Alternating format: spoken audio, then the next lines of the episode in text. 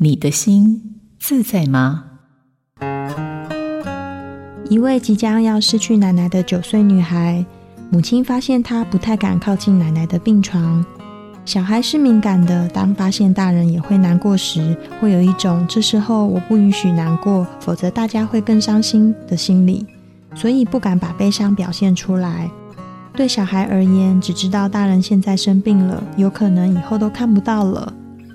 小孩如何思考死亡这件事情，取决于家人如何告知死亡。我建议大人们可以用一些生命绘本，或是用宠物的离开来跟孩子讨论，给予孩子悲伤的空间。孩子会经由陪伴慢慢说出悲伤来的。